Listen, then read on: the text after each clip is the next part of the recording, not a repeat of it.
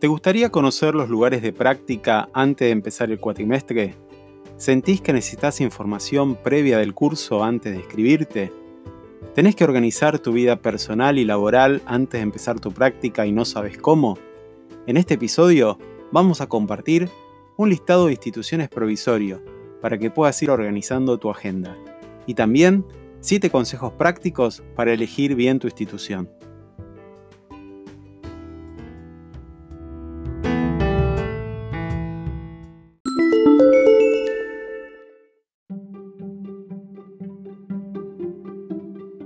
Quiero darles la bienvenida a este podcast donde vamos a estar brindando información previa para la inscripción de las prácticas profesionales, en particular la práctica preprofesional en el desarrollo y práctica en disfunciones físicas en lo que respecta a mis comisiones.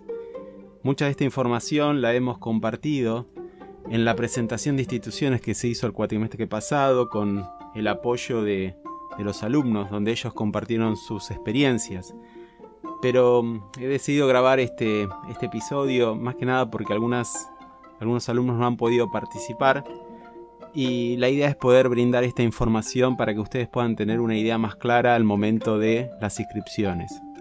Por un lado es importante que ustedes eh, tengan en mente todo lo vinculado al calendario académico. Es muy importante que ustedes se descarguen de la página web de la universidad el calendario académico para que tengan presentes las fechas de inicio, de finalización, pero sobre todas las cosas las fechas de los pendientes de aprobación. También otra cosa importante al momento de la inscripción es que vos tengas los conocimientos previos para favorecer un adecuado proceso en tu aprendizaje. Por ejemplo, los conocimientos previos para práctica profesional del desarrollo son fundamentos teóricos de la terapia ocupacional, introducción a la práctica preprofesional, terapia ocupacional del desarrollo, psicología general, psicología desarrollo y dinámica de grupo.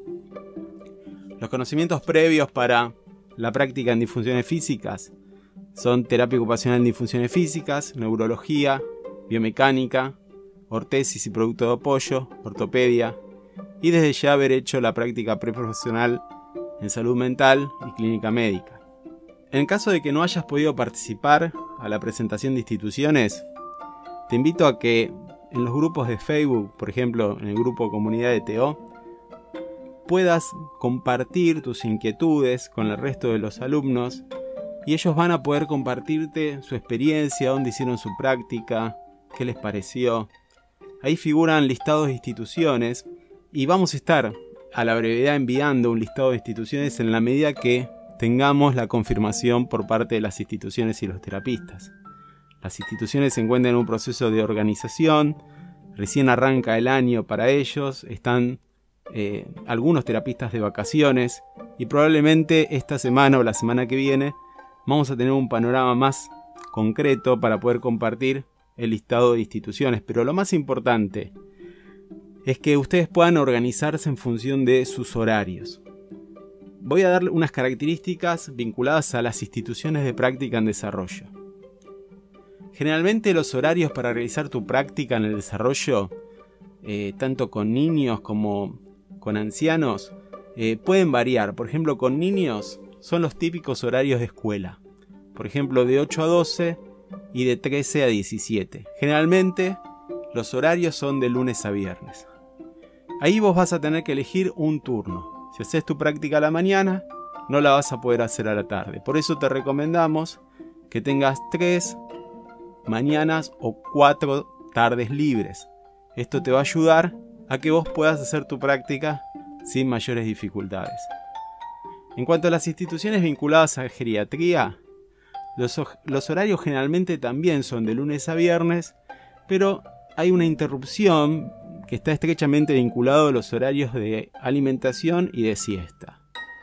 Por ejemplo, vos podrías hacer tu práctica en instituciones geriátricas de 9 a 12 y de 16 a 18. Existen algunas instituciones en donde permiten que los alumnos vayan de 17 a 19 o de 18 a 20 horas pero no todos los días son algunas instituciones y quizá puede ser un dato importante para los alumnos que trabajan. Algo muy importante con respecto a los lugares de práctica en disfunciones físicas es que ya las instituciones en este, en este tipo de prácticas no son tan flexibles. Los días y horarios son más estrictos. Hay una carga importante en, la, en, el horario que el alumno tiene que asistir a la institución y también eh, muchas veces algo que hay que tener en cuenta es que el alumno tiene que viajar bastante para llegar a su zona de práctica. Entonces eh, es importante que si estás haciendo tu práctica en disfunciones físicas puedas oxigenar tu agenda de manera de tener margen ya sea para trasladarte y también para todo lo que implica eh, la lectura de bibliografía, la preparación ¿no? que uno requiere para poder hacer eh, las distintas intervenciones. Típicamente los horarios para realizar esta práctica son de 9 a 12 y de 13 a 18. Y en algunos el horario es extensivo, es de todo el día, por ejemplo. ¿no? El, tipo de, de, asignación es más también restringida. Generalmente cada institución recibe a uno o dos cupos por institución. Los criterios de selección, ahí vamos a estar informándolos en el primer día de la cursada.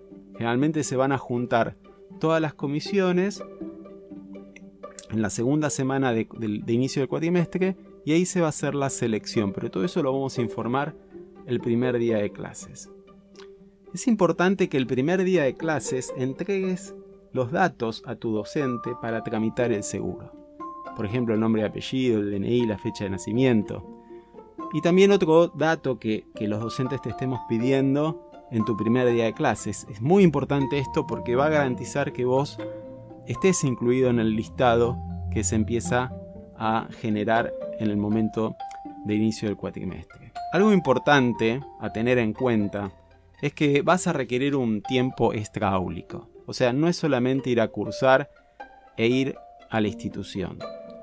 Hay dos cosas que van a llenar tu agenda y fundamentalmente depende de dos cosas. Tu nivel de compromiso con la práctica, con las personas que vas a estar asistiendo y tu cercanía al lugar de práctica.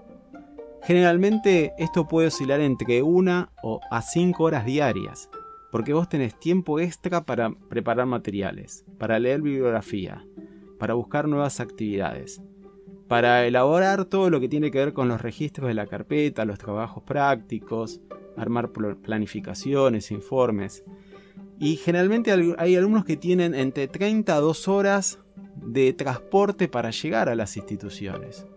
Y es muy importante cómo capitalizas ese tiempo para poder quizá escuchar algunos audios o leer libros, porque muchos alumnos pueden llegar a tener alrededor de de una hora y media, dos, como para llegar a la institución, ¿no es cierto? Entonces, todo eso te lo comparto porque es importante tener en cuenta a la hora de elegir una institución. Para que puedas ponerte metas realistas, o sea, si sos una persona que trabaja muchas horas, que además tiene una familia y que eh, se anotó a muchas materias, vas a estar con un cuatrimestre bastante complicado. Por eso un consejo sería que si vos tenés una agenda laboral muy, muy, muy importante, veas la posibilidad de migrar dentro de tus posibilidades a un trabajo part-time o liberar algunas mañanas y algunas tardes para poder tener margen suficiente para hacer tu práctica profesional. Según la práctica y según la institución vas a tener que leer bastante bibliografía. Muchos supervisores recomiendan la lectura de algunos libros y, eso requiere horas, horas cada día para poder capacitarte y de esa forma estar más preparado para ayudar a las personas, ¿no es cierto? Para finalizar, es importante que eh, veas el programa. dentro del programa están los requisitos de evaluación. Van a, vas a ver también el tema de los contenidos. Y fundamentalmente, bueno, vas a estar viendo un poco la dinámica de la, materia, ¿no es cierto? Particularmente creo que las, los espacios de práctica son espacios de enseñanza socializada, en donde juntos vamos a ir armando un grupo, donde se van a estar compartiendo experiencias, pero donde a su vez en cada encuentro va a haber alguna temática para tratar. Por último, quería darte una serie de tips para poder elegir bien tu lugar de práctica. El primero es que debes considerar tu elección de práctica como una inversión. Muchos alumnos eligen su lugar de práctica por cercanía a la universidad y, a veces eso es necesario según tu situación laboral, personal, familiar, ¿no es cierto? Pero realmente vale la pena viajar, trasladarte quizá a distancias significativas con tal de elegir un lugar de práctica que va a aportar valor, donde vas a poder mentorearte con un terapista ocupacional muy preparado. Así que te animo a que consideres eh, tu lugar de práctica como una de las mejores inversiones que vas a estar desarrollando a lo largo de tu desempeño en la universidad. Como segundo consejo, quiero animarte a que en las prácticas profesionales trates de ir descubriendo tu target profesional, o sea, qué es lo que te motiva, qué es lo que te entusiasma. Es una buena pregunta para hacerte al momento de elegir una institución. Hacer la práctica en esta institución me va a acercar al lugar donde quiero estar dentro de 10 años?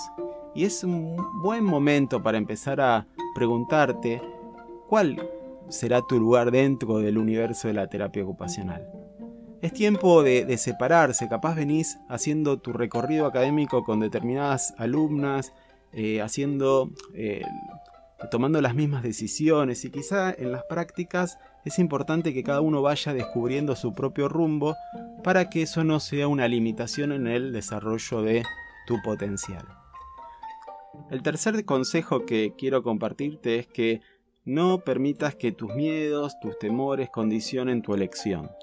O sea, si a vos te motiva a trabajar con niños, pero te da cierto temor, eh, todo ese temor va a irse a través de la preparación. En la medida que vos te animes a prepararte y avanzar, ¿no es cierto?, respecto a todos los desafíos que se vayan planteando. No vas a estar solo, vas a estar eh, eh, con un supervisor y también vas a estar con el apoyo de todo el curso y mi rol como docente. Así que a tener en cuenta que los miedos y los temores no sean un condicionante a la hora de elegir o no elegir una institución al cual estás interesado.